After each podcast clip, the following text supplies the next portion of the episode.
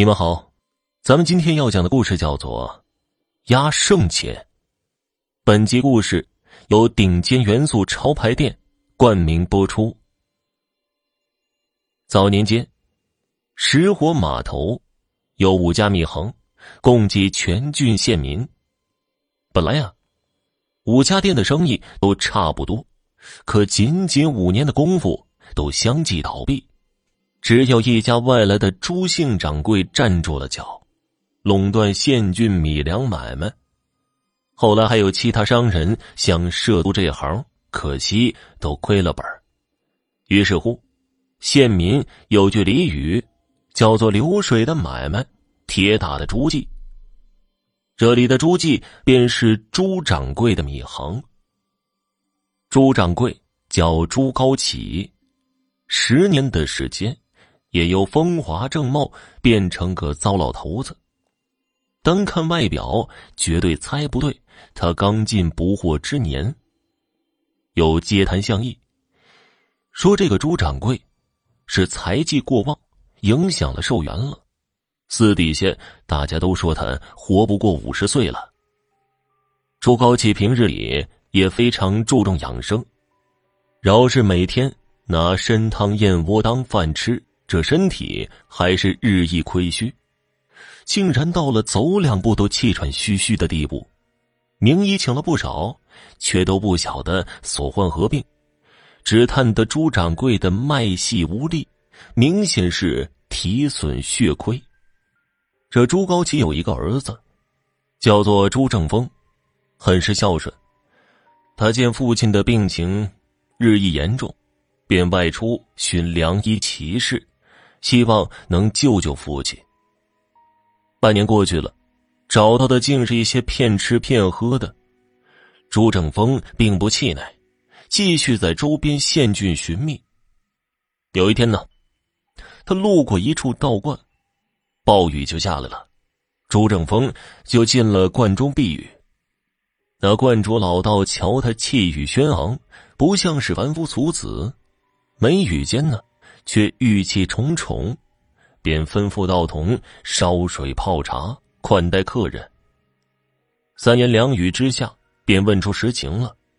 这观主搬出个棋盘，撒上白沙，手指在沙盘上推演一番，便安慰道：“自古医道不分家，我瞧你眉间有煞气凝聚，又用沙盘推算。”你父亲的病，似是压胜之术造成的，连带着影响了你的体气。家父乃是生意人，仙长说他被压胜之术所害，却有可能。以前我们都把这归咎于病患，哪曾往这方面想过呀？欠身深施一礼，求观主出山救父亲性命。世事随缘，今日我们碰到。也是缘分使然，令尊所患已久，等雨停了，我们就动身。到了未时，大雨停歇，一道一俗下山，正口租了一辆马车，急忙忙的往朱家赶去。哪知道刚到郡境，一向驯良的马儿忽然跪倒，不服鞭策，怎么打也无济于事。马夫骂骂咧咧，老道士急忙阻止：“哎，切莫动怒，一切随缘。”朱正峰给了马车费，他俩乘水路赶往火石码头。可是天公不作美呀，又下起了暴雨了，两人不得已在客栈又耽搁了一日一夜。最后赶到朱家大院，正逢一个丫头飞奔而来。嘴上叫道：“少爷，少爷，不好了！老爷他刚刚病故了。”朱正峰如遭雷击一般冲入父亲的卧房，俯视大痛。父亲走的也太快了些。老道士进屋，捻须不语。朱正峰扭回脸说道：“县长，你在观中告诉我，说家父应是被压上所害。”还请仙长明示，还家父一个公道。老道士瞅瞅四周，干咳两声。朱正峰会意了，意使其他人都出去吧。屋里就剩下他们两个，老道士这才开口：“我之前说令尊被压上所害，方才我观你父亲脸色，发现并非如此简单。他应是被压圣之术反噬所伤啊，年久岁深。”机会成疾。仙长的意思是说，我父亲会压圣之术。老道士不吭声，算是默认了。这怎么可能呢？家父一向生意为重，哪会此等邪术啊？唉，这万物源于气，气动则物异，常人不能察觉。我等有微末修为之人，却可看得出来。这房间晦气惨惨，你可搜览一番，看看有何异物没有？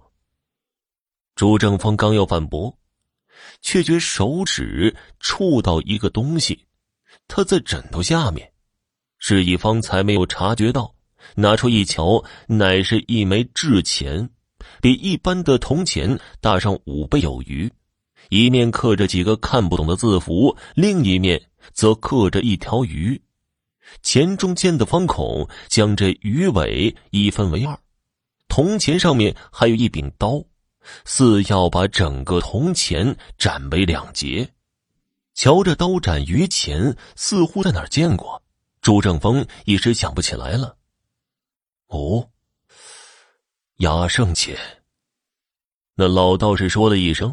他告诉朱正峰，压圣之术需有阵物才能发挥奇效，而阵物面刻的字符图案可以引来相应的气运，术有正邪。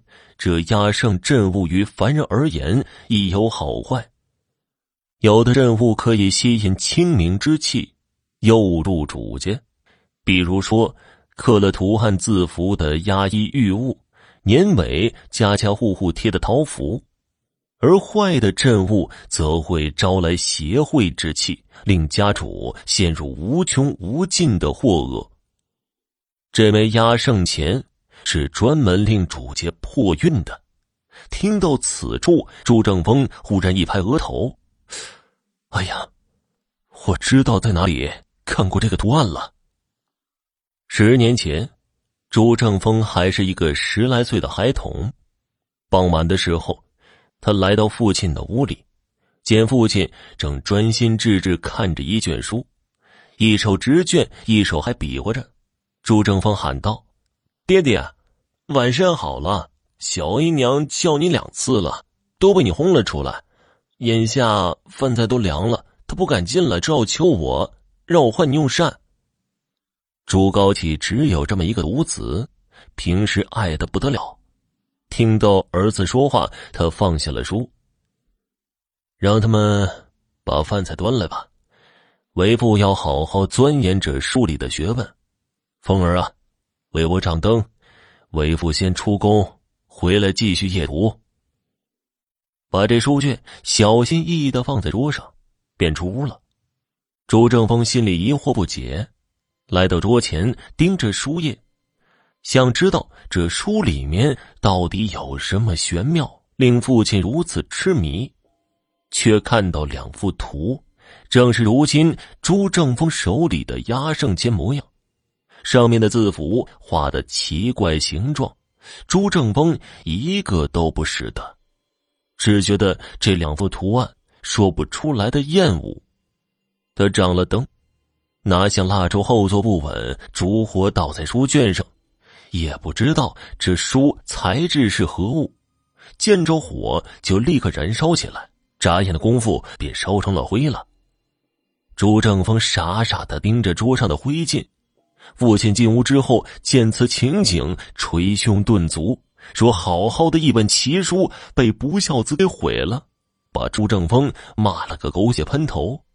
这也是朱正峰生平第一次被这般臭骂。”父亲言语中透露着无限的惋惜，说：“刚刚学会了一种书就毁了，最后摆手让朱正峰出去，自己气呼呼的出了门，饭也不吃了。回来的时候酩酊大醉。想到这儿，朱正峰便问道：“县长，此压胜钱何用啊？”老道士眯着眼睛，解释道：“这类压圣钱，按照一定的方位埋在对方门前的土里，便可削弱对方的气运。当然。”需经年累月，非一朝一夕的功夫。如果猜测不假的话，朱高启这十年来，该是制成了数枚压圣钱，然后埋到了对手的店门，招来晦邪污气，破了对方财运，指同行接二连三的逃避。有道是杀敌一千，自损八百。如果施术者命格不够硬的话。